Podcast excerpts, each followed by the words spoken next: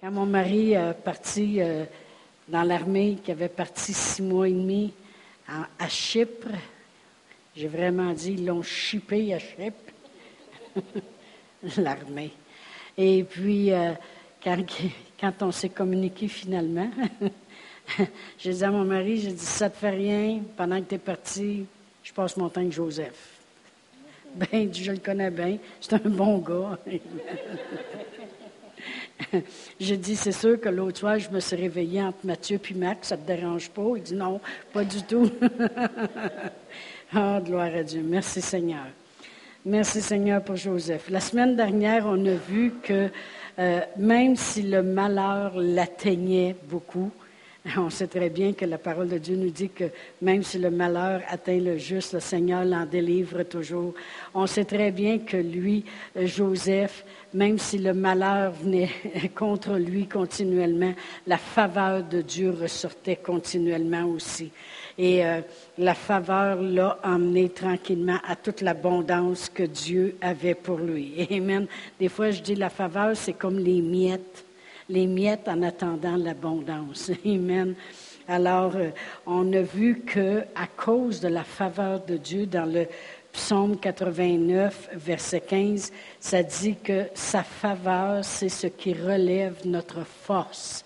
Et quand on passe au travers de tribulations, de différentes choses, et puis que on sent pareil la faveur de Dieu sur nous au travers de ça, ça, ça relève notre force à l'intérieur. C'est ce qui nous, c'est ce qui fait qu'on est capable de continuer. Ça, le, peu de force des fois qu'on a fait que là, euh, cette faveur-là, ça relève la force à l'intérieur de nous. Et puis on s'accroche, autrement dit, à cette faveur que Dieu y a faite malgré tout.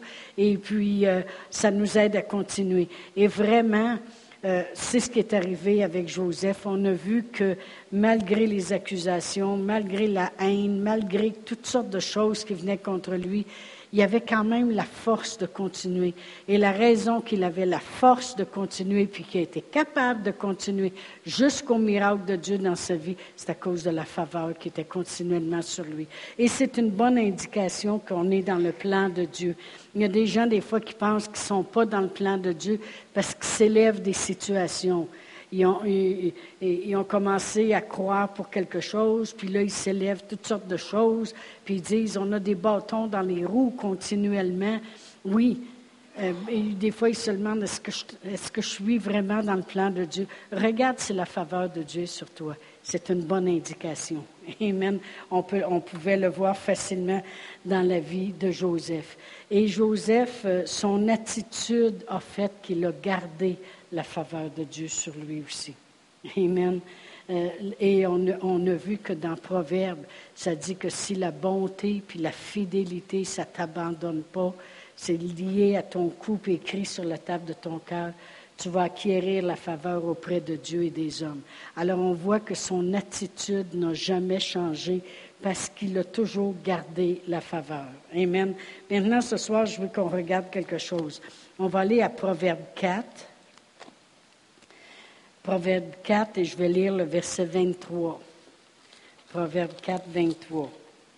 La parole de Dieu nous dit ceci. Garde ton cœur plus que toute autre chose, car de lui viennent les sources de la vie. Je vais le relire. Garde ton cœur plus que toute autre chose, car de lui viennent les sources de la vie. Et vraiment, avec Joseph, c'est une autre qualité qu'on peut voir, c'est qu'il a toujours gardé son cœur plus que toutes les autres choses, parce que c'est de son cœur que, que pouvaient venir justement les sources de la vie. Je vais le lire dans deux autres traductions. Dans la Bible sommaire, ça se dit comme ceci. Par-dessus tout, veille soigneusement sur ton cœur, car il est la source de tout ce qui fait ta vie. Et il est la source de tout ce qui fait ta vie. Combien de fois, moi, j'ai vu, ça, m'est déjà arrivé de voir des, des, jeunes filles ou des jeunes garçons qui avaient des bons cœurs. Tu voyais qu'ils avaient des bons cœurs. Ils ont été déçus par des choses, puis ils ont laissé les circonstances prendre le dessus. Puis des fois, je me dis, je, regardais plusieurs années après, puis je disais, cette valeur, cette valeur, ils n'ont pas, pas, le même cœur qu'il y avait quand ils. On, dirait que les déceptions, les choses qui sont arrivées euh, ont fait que le cœur a changé. La Bible, s'il a dit garde ton cœur plus que toutes les autres choses, c'est parce qu'on peut risquer de perdre notre bon cœur. Amen. Mais ce qui est arrivé avec Joseph, c'est qu'il a toujours gardé son cœur plus que toutes les autres choses. Dans la Bible, le message, ça dit Sois vigilant, veille sur ton cœur, c'est là que la vie commence. c'est là que la vie commence. C'est très important de garder notre cœur. Maintenant, je méditais sur, sur ce verset-là Garde ton cœur plus que toute autre chose, car de lui viennent les sources de la vie, plus que toute autre chose. Puis là, le Seigneur m'a arrêté là-dessus. J'étais debout de bonheur ce matin. Puis le Seigneur, il dit, qu'est-ce que tu penses que ça veut dire plus que toute autre chose lorsque tu penses à Joseph? Garde ton, garde ton cœur plus que toute autre chose. Puis le Seigneur, il dit, vois-tu, Joseph a gardé son cœur plus que le désir de se venger quand ses frères arriveraient. Parce que vous savez, il y a du plaisir dans la vengeance. Le monde va dire ça des fois. En tout cas, j'ai vidé mon sac, puis j'ai dit ma façon de penser, puis ça m'a fait du bien. Je te dis qu'après ça, je me sentais bien. Moi, c'est drôle. À chaque fois que que je parle trop vite ou que je fais des choses, puis je vide mon sac un petit peu, des fois pas tout, je fais rien que l'ouvrir en tout cas, et je suis déçue de moi. Je suis déçue de moi. Mais il y a des gens qui ne gardent pas le cœur plus que ça. Ils vont dire, ben ça m'a fait du bien, je me suis vidé le cœur, puis elle a eu ma façon de penser, puis je me suis fait plaisir, j'y ai dit. Mais lui, Joseph, quand la parole de Dieu dit garde ton cœur plus que plus que toute autre chose, plus que le désir de vouloir te venger, de te faire du bien. Ou il y en a un autre. Garde ton cœur plus que le désir de l'abondance. Voyez-vous, euh, on parle de Joseph. on va aller dans Genèse 39. Joseph aurait pu perdre son cœur souvent. Combien de vous savez qu'il aurait pu perdre son cœur souvent? Parce que dans Genèse 39, lorsqu'on lit à partir du verset 1, ça dit On fit descendre Joseph en Égypte. Et Potiphar, officier de Pharaon, chef des gardes égyptiens, l'acheta des Ismaélites qu'il y avait fait descendre. L'Éternel fut avec lui et la prospérité l'accompagna. Il habitait dans la maison de son maître, l'Égyptien. Son maître vit que l'Éternel était avec lui, que l'Éternel faisait prospérer entre ses mains tout ce qu'il entreprenait. Joseph trouva faveur, grâce, aux yeux de son maître qui l'employait à son service, l'établit sur sa maison et lui confia tout ce qu'il possédait. Alors, euh, Dès que Potiphar lui établit sur sa maison et sur tout ce qu'il possédait, l'Éternel bénit la maison de l'Égyptien à cause de Joseph, et la bénédiction de l'Éternel fut sur tout ce qui lui appartenait, soit à la maison, soit au champ. Il abandonna aux mains de Joseph tout ce qui lui appartenait, et il n'avait avec lui d'autres soins celui de prendre sa nourriture. Or, Joseph était beau de taille et beau de figure. Mais vous savez, garde ton cœur plus que toute autre chose. Ça veut dire aussi, garde ton cœur plus que l'opportunité maintenant de devenir très à l'aise avec cette prospérité-là, assez à l'aise que tu te permets toutes sortes de choses. Amen. Et on sait très bien que lui, Joseph, il a gardé son cœur plus que l'opportunité de vraiment devenir orgueilleux, puis devenir euh, euh, à la place où ce qui ne respecte plus son maître, et de dire, ben, s'il est béni, c'est à cause de moi. ça ne prend pas grand-chose pour perdre une belle attitude de cœur. Et le plus que toute autre chose, je voulais que vous compreniez ce soir ce que ça veut dire. Plus que toute autre chose, ça veut dire plus que les circonstances des fois qui s'élèveraient dans ta vie pour devenir orgueilleux ou pour euh, euh, prendre bénéfice de cette euh, belle prospérité-là. Parce qu'on voit très bien que après qu'il a été tenté, si on va au verset 7, ça dit, après ces choses, il arriva que la femme de son maître porta les yeux sur Joseph et dit, couche avec moi. Il refusa et dit à la femme de son maître, voici mon maître ne prend avec moi connaissance de rien dans la maison Imaginez-vous la liberté qu'il avait comme esclave. Amen. Et il a remis entre mes mains tout ce qui lui appartient. Il aurait pu perdre son cœur. Il aurait pu vraiment euh, devenir un petit peu orgueilleux, un petit peu, euh, je dirais le, vrai mot, mais je ne le dirai pas. Vous savez, quelqu'un qui se prend pour un autre. Euh, de, vraiment perdre son cœur. Il aurait pu. Et puis, euh, euh, ça, dit, il ne prend connaissance de rien dans la maison, il a remis entre mes mains tout ce qui lui appartient. Il n'est pas plus grand que moi dans cette maison, et il ne m'a rien interdit excepté toi, parce que tu es sa femme. Comment ferais-je un aussi grand mal et pécherais-je contre Dieu? Alors on voit très bien qu'il sait très bien sa position. Il dit, il n'y a rien ici qui ne m'a pas interdit. J'ai le droit de tout faire. Mais on voit que ça ne l'a pas emmené à la place ou qui a donné place à devenir tellement orgueilleux que, vous savez, si vous laissez rentrer, comment je dirais bien ça, si on ne prend pas soin d'une petite chose dans notre vie qu'on a de la misère, ça dit, prends pas soin de ton cochon, puis tu vas te ramasser avec un troupeau. S'il n'aurait pas pris soin de son cœur, puis il aurait dit, euh, après tout, euh, je suis assez important, moi, là, dans cette maison-là, hein? il n'y a rien qui m'est interdit. Puis il aurait commencé à devenir orgueilleux avec ça. Il aurait ouvert une porte pour ne pas garder son cœur plus que toutes ces choses-là. Et quand l'opportunité serait venue, parce qu'il y aurait déjà eu une porte ouverte de péché, si vous voulez, de ne pas avoir un cœur pur, bien, son cœur il aurait continué dans cette direction-là. Puis quand cette femme-là lui a proposé couche avec moi, bien, c'est ce qu'il serait allé faire. Amen. Mais parce qu'il il préservait son cœur, c'est facile à voir euh, lorsqu'on lit, parce qu'il dit, il ne m'a rien empêché dans toute cette maison-là, mais il y a une chose qui m'empêche, toi, je ne peux pas, parce que tu es sa femme, puis je ne ferai pas de mal comme ça. On voit que même l'argent, la prospérité, les honneurs, le, piédestal, il a, été, il a été pris avec les autres esclaves, vendu comme esclave, mais lui, Dieu avait son plan pareil, sa faveur sur lui pour qu'il soit acheté par Potiphar.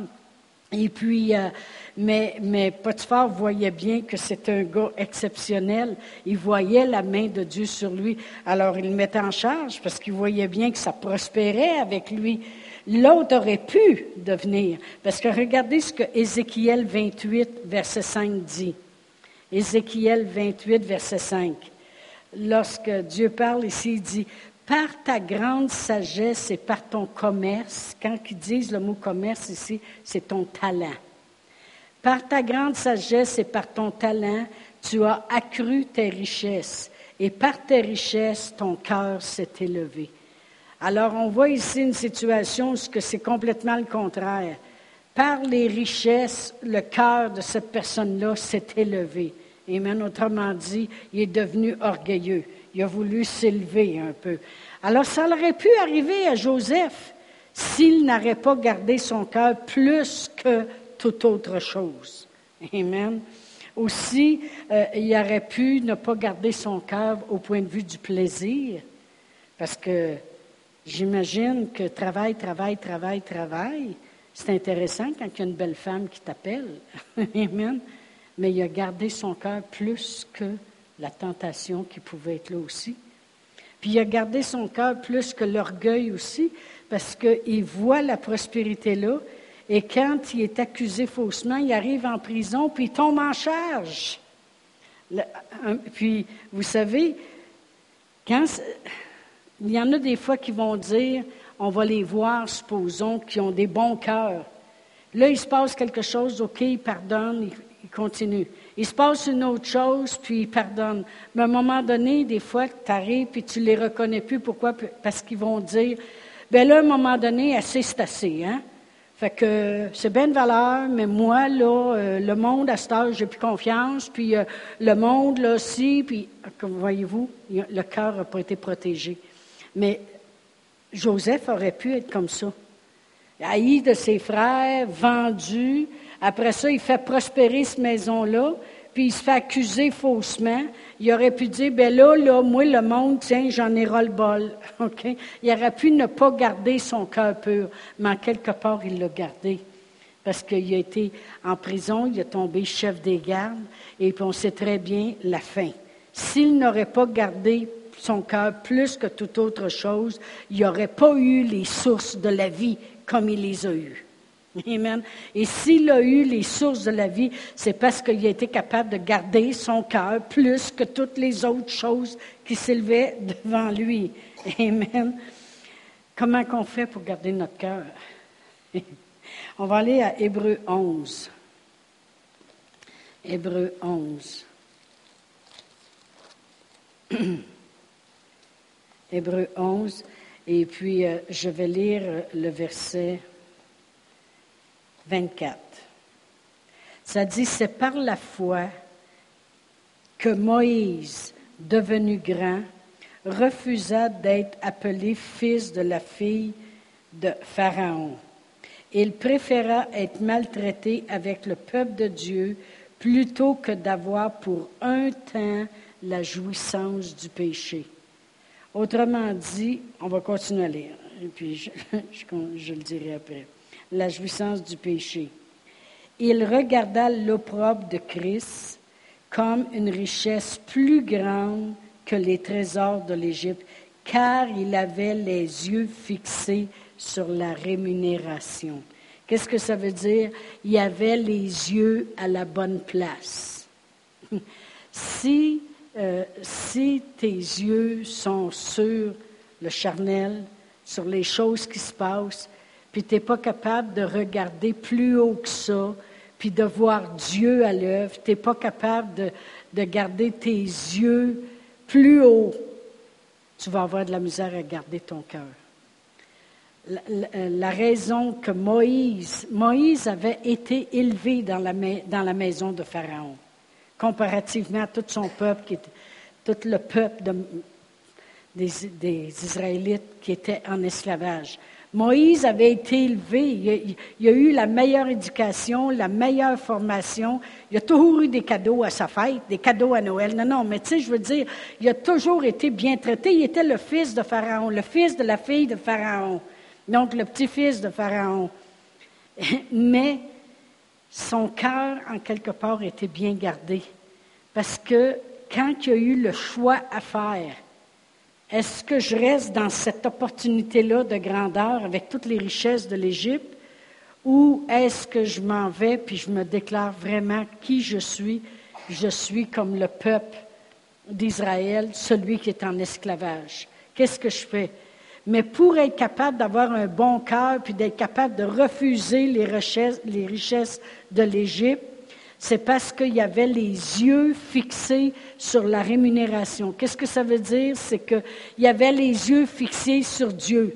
Il disait, ça vaut plus la peine de faire les choses de Dieu, de marcher avec le peuple de Dieu, que d'avoir pour un temps la jouissance du péché.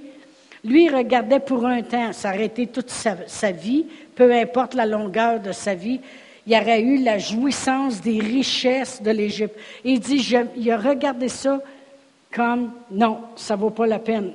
ça vaut plus la peine. Pourquoi? Parce qu'il avait les yeux fixés sur la rémunération. Autrement dit, parce qu'il gardait toujours ses yeux sur le Seigneur. C'est ce que Joseph a fait. Il a fallu que Joseph fasse ça en quelque part. parce que euh, sinon, on, vous savez, dans le naturel, le naturel est très attirant. Le naturel, on marche par les sens. La vue, l'ouïe, euh, l'odorat, le goûter. Oh non, moi, je ne mange pas d'autre chose que manger à la brasserie Fleurimont ou le bâton rouge. je veux juste dire que le charnel est rené par les sens, mais les sens veulent toujours avoir le meilleur. Ma télévision, il faut que ça soit une HD, puis 72 pouces. Mes, mes yeux. Non, non, mais combien de vous savez que les sens veulent avoir des belles choses, veulent goûter des belles choses, veulent entendre des belles choses? Amen. Euh, euh, c'est comme ça. Fait que les sens vont toujours vouloir renaître continuellement. le, naturel est très attirant.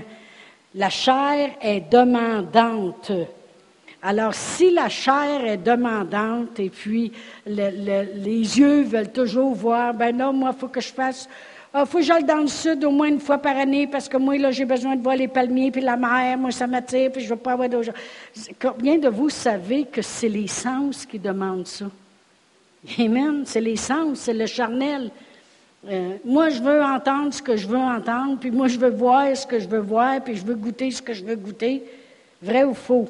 Le charnel est attirant, le charnel, il est demandant, puis il veut ces choses-là. c'est comme ça. Mais comment qu'on fait? Parce que Joseph, il aurait pu être attiré par le charnel, il aurait pu être attiré par l'abondance, par ce qu'il voyait de ses yeux, que cette belle femme-là. Il aurait pu, mais comment il a fait pour garder son cœur? Amen il avait les yeux fixés à la bonne place. Il faut croire qu'il n'avait pas les yeux fixés sur elle, parce qu'être seule dans la maison, il l'a complètement oublié, lui, il rentre pareil. Si elle l'aurait tant marqué que ça, cette femme-là, au point qu'il en ait attiré puis qu'il y a de la misère avec le charnel, bien, il n'aurait pas rentré dans la maison quand elle est il n'était pas juste naïf? C'était aussi qu'il avait tellement les yeux fixés sur Dieu. Il avait tellement les yeux fixés, parce qu'il l'a dit lui-même, comment pécherai-je contre Dieu? Amen. Comment je ferais pour faire une chose? Donc, il avait les yeux fixés sur Dieu. Moïse, c'est la même chose. Il avait les yeux fixés sur la rémunération. Comment qu'on fait pour garder notre cœur? C'est quand on est capable de regarder plus haut que le charnel. C'est ce que j'essaie de dire. Amen. David, on va aller voir dans 1 Samuel 16. 1 Samuel 16, puis si je regarde au verset 7, euh, on sait que Samuel est allé oindre un des, des fils de, Isaïe. Et au verset 7, ça dit, Et l'Éternel dit à Samuel, ne prends point garde à son apparence et à la hauteur de sa taille, parce que là, Eliab venait de passer devant lui, puis Eliab est un homme grand, puis fort, puis un militaire. Dieu dit, car je l'ai rejeté. Il dit, l'Éternel ne considère pas ce que l'homme considère. L'homme regarde ce qui frappe les yeux, mais l'Éternel regarde au cœur. Amen. Alors, c'est important de garder notre cœur plus que toute autre chose, parce qu'on peut peut-être faire des erreurs, mais si on a un bon cœur, Amen, ça fait une grosse différence. Alors, on sait que Dieu regarde au cœur, puis quand il a choisi euh, euh, David, c'est parce qu'il savait qu'il avait un bon cœur. On va aller à Acte 13, verset 22. Vous allez voir où ce que je veux en venir. Acte 13 et verset 22.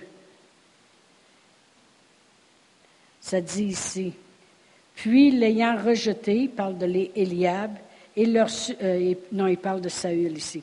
Il leur suscita pour roi David, auquel il a rendu ce témoignage. J'ai trouvé David, fils d'Isaïe, homme selon mon cœur, qui accomplira toutes mes volontés. Alors on sait très bien que Dieu regarde au cœur. Et c'est pour ça qu'il nous dit, protège-les ton cœur plus que toute autre chose. Mais même si David avait un bon cœur, en quelque part, David a gardé un petit cochon dans sa vie.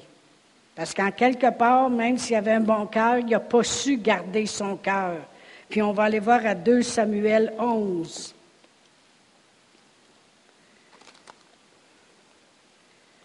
Parce que des fois, on pense, oh, ben, c'est des hommes de Dieu, c'est officiel que autres, ils ont, ils ont, toujours gardé le cœur. 2 Samuel 11. Et je vais lire à partir du verset 1. Ça dit, l'année suivante, au temps où les rois se mettaient en campagne, David envoya Joab avec ses serviteurs et tout Israël pour détruire les fils euh, d'Amon et pour assiéger Rabat. Mais David resta à Jérusalem. Pourquoi il parlé avec les autres, je ne sais pas. Un soir, David se leva de sa couche et comme il se promenait sur le toit de la maison royale, il aperçut une femme qui se baignait et qui était très belle de figure. David fit demander qui était cette femme et on lui dit, n'est-ce pas Bathsheba, fille d'Eliam, femme d'Uri le Hétien? Il a pris la peine de demander c'est qui? Et on dit ça, c'est la femme de Joe Blow. OK. Ça veut dire, va te coucher puis dors. OK? Prends de frette puis va te coucher. Et David envoya des gens pour la chercher. Ah, ah. Elle vint vers lui et il coucha avec elle. Après s'être purifiée de sa souillure, elle retourna dans sa maison. Cette femme devint enceinte et elle fit dire à David, je suis enceinte. Bon, belle affaire. On va aller au chapitre 12, verset 1. L'Éternel envoya Nathan près de David, et Nathan vint à lui et lui dit, Il y avait dans une ville deux hommes, l'un riche, l'autre pauvre. Le riche avait des brebis et des bœufs en très grand nombre. Le pauvre n'avait rien du tout qu'une petite brebis qu'il avait attachée. Il la nourrissait et elle grandissait chez lui avec ses enfants. Elle mangeait de son pain, buvait dans sa coupe, dormait dans son sein, et il la regardait comme sa fille. Un voyageur arriva chez l'homme riche, et le riche n'a pas voulu toucher à ses brebis ou ses bœufs pour préparer un repas au voyageur qui était venu chez lui. Et il, il a pris la brebis du pauvre et l'a apprêtée pour l'homme qui était rentré chez lui. La colère de David s'enflamma violemment contre cet homme et dit à Nathan, L'Éternel est vivant, l'homme qui a fait cela mérite la mort, et il rendra quatre brebis pour avoir commis cette action et pour avoir été sans pitié. Et Nathan dit à David, Tu es cet homme-là. Ainsi parle l'Éternel, le Dieu d'Israël. Je t'ai oint pour roi sur Israël, et je t'ai délivré de la main de Saül. Je t'ai mis en possession de la maison de ton maître. J'ai placé dans ton sein les femmes de ton maître. Et je t'ai donné la, maison d'Israël et de Juda. Et si cela avait été peu, j'y aurais encore ajouté.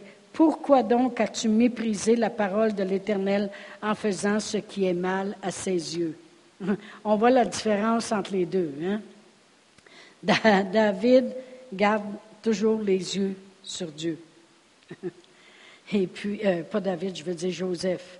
Garde toujours les yeux sur Dieu. À tous les jours, tous les jours, une belle femme dit, arrive, viens voir, viens voir mon chéri. Et puis il refuse, puis il refuse, puis il refuse, puis il refuse, puis il refuse. Amen. Puis il a refusé jusqu'à la fin. David n'est pas là à tous les jours. En quelque part, il y avait un petit problème peut-être avec les femmes, faut croire. Il n'a pas gardé son cœur plus que toutes ces choses-là. Comprenez-vous? C'est important de garder notre cœur plus que toute autre chose. Ça lui a causé la mort de son fils. Des fois, on ne réalise pas qu'on peut euh, amener une malédiction sur notre descendance. J'ai vu des gens, des fois, qui disent On ne comprend pas, on fait tout, on fait tout pour nos enfants. Mais des fois, peut-être qu'il y a des choses qu'on n'a pas faites comme il faut. pour nous ouvrir les petites portes. Ça ne veut pas dire qu'ils vont tous mourir demain matin, là. OK? Mais des fois, peut-être qu'on a ouvert des portes. Amen? Ben, c'est ce qui est arrivé avec David. David, Dieu lui a dit, par Nathan le prophète, il dit si ça avait été peu ce que je t'ai donné, Tu auras juste à en demander plus. Dieu, il n'y a rien contre ça. Ce qu'il n'aime pas, Dieu, c'est quand on prend les choses de nous-mêmes de mauvaise façon. Amen. Joseph a préservé son cœur parce que son cœur était établi sur quoi? Sur les rêves que Dieu lui avait donnés, qui concernaient le plan de Dieu dans sa vie. Vous allez dire, comment tu fais pour savoir qu'il s'est appuyé sur son Dieu puis sur ses rêves qu'il avait? Parce qu'en quelque part, il a appris à interpréter les rêves. Tu n'interprètes pas les rêves des autres quand tu n'es même pas capable d'interpréter les tiens. Amen. les chansons puis le panetier avaient été jetés en prison. Puis ils ont rêvé toutes les deux. Et puis lui était capable d'interpréter les rêves. Pourquoi il était capable d'interpréter les rêves? C'est parce qu'en quelque part, il est allé devant Dieu pour interpréter le sien.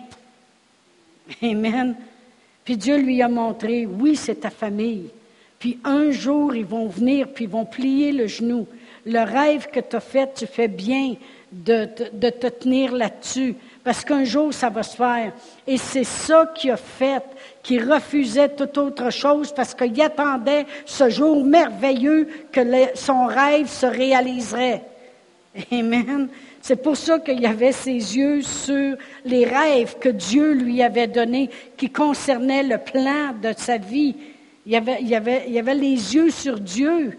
Qu'est-ce que Dieu lui avait montré, puis qu'est-ce que Dieu lui avait donné. Et c'est pour ça que quand Pharaon a eu son rêve, et puis que personne les devint, puis tout ça, il n'était pas capable de l'interpréter, eh bien, euh, là, c'est sûr que les chansons, il s'est souvenu. Il a dit, euh, Pharaon, maître, euh, je veux aujourd'hui rappeler ma faute. Tu m'avais fait mettre en prison avec le panetier. Puis nous avons tous les deux rêvé. Vous lirez dans Genèse, commencez à 37, allez-vous-en jusqu'à 41. Vous allez tout voir son histoire. Il dit, on avait rêvé toutes les deux. Puis il y a un homme en prison qui a interprété nos rêves. Puis c'est arrivé exactement comme il a dit. Tu m'as remis dans ma position et puis tu as fait pendre euh, le panetier. Fait que Pharaon, il dit, personne ne peut interpréter mes rêves, allez chercher ce gars-là. Il a excellé dans les rêves. Savez-vous pourquoi il a excellé dans les rêves? Parce qu'il voulait le savoir, c'était quoi son rêve à lui qu'il avait eu à 17 ans. Amen. Il a sûrement cherché la face de Dieu, puis il a dit, pourquoi? Pourquoi ces choses-là m'arrivent? Pourquoi mes frères me haïssent tant que ça?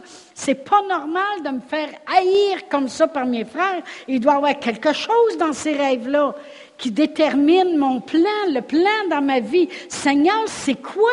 Il a recherché. Amen. De toute façon, Dieu lui, dans Actes, c'est écrit que Dieu lui a donné de la sagesse. Puis il a interprété les rêves. Alors, qu'est-ce qui a fait que Joseph a été capable de garder son cœur plus que les choses qui se présentaient devant lui, la prospérité, les honneurs, une belle femme, le plaisir du péché. Comment il a fait pour garder son cœur plus que ces choses-là? C'est parce qu'il avait, lui-ci, les yeux sur Dieu. Comme Moïse avait les yeux sur la rémunération.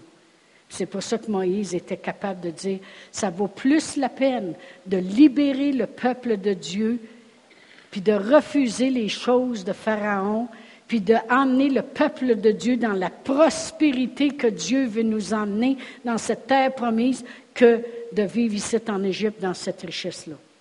C'est d'avoir les yeux à bonne place. Amen. Même dans Hébreu 11, je vais terminer bientôt, là. Dans Hébreu 11, lorsqu'il parle de, de Abraham, puis de Sarah, puis de Noé, puis de Enoch, puis de Isaac, Jacob, puis Joseph, au verset 13, ça dit, c'est dans la foi qu'ils sont tous morts sans avoir obtenu les choses promises. Vous allez dire, oh non, ils n'ont pas obtenu. c'est parce qu'il y avait, les choses promises, c'était la terre promise la, terre céleste dans le ciel, où ce que les rues sont en or, puis sans avoir obtenu les choses promises, mais ils les ont vues et saluées de loin, reconnaissant qu'ils étaient étrangers et voyageurs sur la terre. Ceux qui parlent ainsi montrent qu'ils cherchent une patrie. S'ils avaient eu en vie celle dont ils étaient sortis, ils auraient eu le temps d'y retourner. Mais maintenant, mais maintenant, ils en désirent une meilleure, c'est-à-dire une céleste. Autrement dit, ce qu'ils veulent dire ici, c'est que ces gens-là ont désiré voir le royaume de Dieu s'établir sur la terre, les choses de Dieu. Ils n'ont pas obtenu ça parce que ce n'était pas encore le temps, mais ils les ont contemplés de loin. Puis si ça avait été juste une nouvelle patrie, même sur la terre, il serait retourné, puis il aurait eu le temps de retourner dans celle d'où il venait. Mais vraiment, il avait les yeux sur les choses célestes. Amen. Et si je regarde à la fin du chapitre, au verset 39, ça dit, tous ceux-là, à la fois desquels il a été rendu témoignage, n'ont pas obtenu ce qui leur était promis Dieu ayant en vue quelque chose de meilleur pour nous, afin qu'ils ne parviennent pas sans nous à la perfection. Autrement dit, c'était juste une question de temps. Puis Dieu ne voulait pas qu'ils parviennent là sans nous. Merci Seigneur. Gloire Dieu. Parce qu'on veut y parvenir, nous autres aussi. Amen. Alors, c'est facile de comprendre. Il y en a qui prennent juste un petit bout, puis disent, vois-tu, il y avait la foi, puis ils n'ont pas obtenu les promesses. Ah, c'est fatigant le monde qui prenne juste une partie d'un verset puis ils l'interprètent comme ils veulent. On interprète toujours un verset d'après le contexte, d'après tout le, livre au complet, puis d'après le reste de la Bible. Amen. Il parle d'une chose céleste. Autrement dit, il y avait la foi, puis ont été capables, Abraham a été capable de, se rendre à 100 ans, puis croire pareil qu'il y aurait un fils, puis toutes ces choses-là, parce qu'il avait toujours le vu sur ce qui était céleste. Amen. C'est sûr que si le monde regarde juste au charnel, tu, vas perdre ton cœur tout de suite parce que tu vas être déçu. les, choses terrestres vont toujours nous décevoir. Tu penses avoir la victoire, puis pouf, tu te fais jouer le tour. Tu penses avoir la job, puis whoop, le fils de l'autre, il l'a parce que son père travaille là. Tu, sais, tu vas toujours être déçu. Il y a juste une chose qui nous fait continuer puis qui fait garder notre cœur pur, c'est quand tu as les yeux à bonne place. Si Dieu est pour nous, qui peut être contre nous? Mon Dieu pourvoira tous mes besoins selon sa richesse avec gloire en Jésus-Christ. Amen. Lorsqu'on regarde à Dieu puis on se fie à lui. Amen. Garde ton cœur plus que toute autre chose. Je vais juste euh, aller à 2 Corinthiens 4. 2 Corinthiens 4. Et puis je vais lire du verset 16 à 18. Il faut s'habituer à voir les choses que le monde ne voit pas. Qu'est-ce que vous voulez que je vous dise? Au verset 16, ça dit, c'est pourquoi nous ne perdons pas courage. C'est l'apôtre Paul qui parle. Et même si notre homme extérieur se détruit, notre homme intérieur se renouvelle de jour en jour. Car nos légères afflictions du moment, moi j'aime ça comment l'apôtre Paul parle, nos légères afflictions du moment. Je veux dire, le gars, il a été fouetté, il a été jeté en prison, il a été battu de verge, euh, il a été en péril avec le monde, lapidé, toutes sortes de nos légères afflictions. Car nos légères afflictions du moment présent produisent pour nous, au-delà de toute mesure, un poids éternel de gloire, parce que nous regardons non aux choses visibles, mais à celles qui sont invisibles. Car les choses visibles, c'est passager, mais les invisibles sont éternels. Amen. Moi, j'aime beaucoup entendre parler de la foi des gens dans les années 40, dans les années 50, dans les années 30, euh, où ce que, il n'y avait même pas tout ce qu'on a nous autres aujourd'hui. Même il y avait une connaissance limitée, encore plus limitée que nous, même si la note est limitée, de la parole de Dieu. Ils croyaient des fois que Dieu peut les guérir, puis Dieu peut-être les guérira pas. mais ça ne les dérangeait pas. Ils aimaient Dieu pareil. Ils aimaient Dieu pareil parce qu'il y. Il a, une madame, il y a une, il y a une femme qui a composé un hymne, était aveugle. c'est un hymne qui disait Un jour mes yeux verront Jésus. elle savait, elle disait Moi, le principal, c'est qu'un jour, je sais que je vais le voir. Peut-être que je ne vois pas là, dans le naturel, mais un jour, je vais voir Jésus. Le monde avait des foi extraordinaires, de l'amour du céleste, de l'amour de qu'est-ce qui est invisible. Tandis que nous, les, chrétiens, de, je dirais les chrétiens de, l'an 2000, on, regarde dans la parole de Dieu, puis si on n'a pas ce qu'on a prié, puis pourtant on le confesse, on a quasiment envie de se choquer. C'est terrible. L'apôtre Paul, lui, il y a bien des choses dans le naturel qui, qui, passaient au travers. Mais Dieu, il dit, c'est des petites afflictions légères. Et il dit, concentrons-nous sur les choses qui sont éternelles.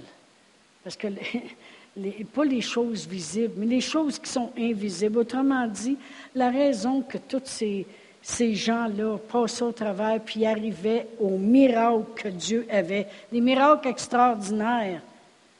Quand on regarde à Joseph, puis devenir maintenant le premier ministre du pays, tout se faisait par Joseph.